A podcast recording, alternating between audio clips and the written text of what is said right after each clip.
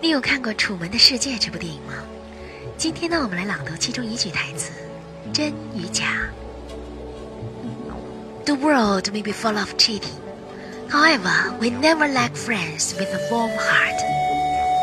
有时候世界虽然是假的，但并不缺少真心对待我们的人。Okay, let's repeat. The world may be full of cheating, however, we never lack friends with a warm heart. 作者安德鲁·尼克尔，节选自《楚门的世界》。朗读 Cherry 老师。今天我们学的这句话，你记住了吗？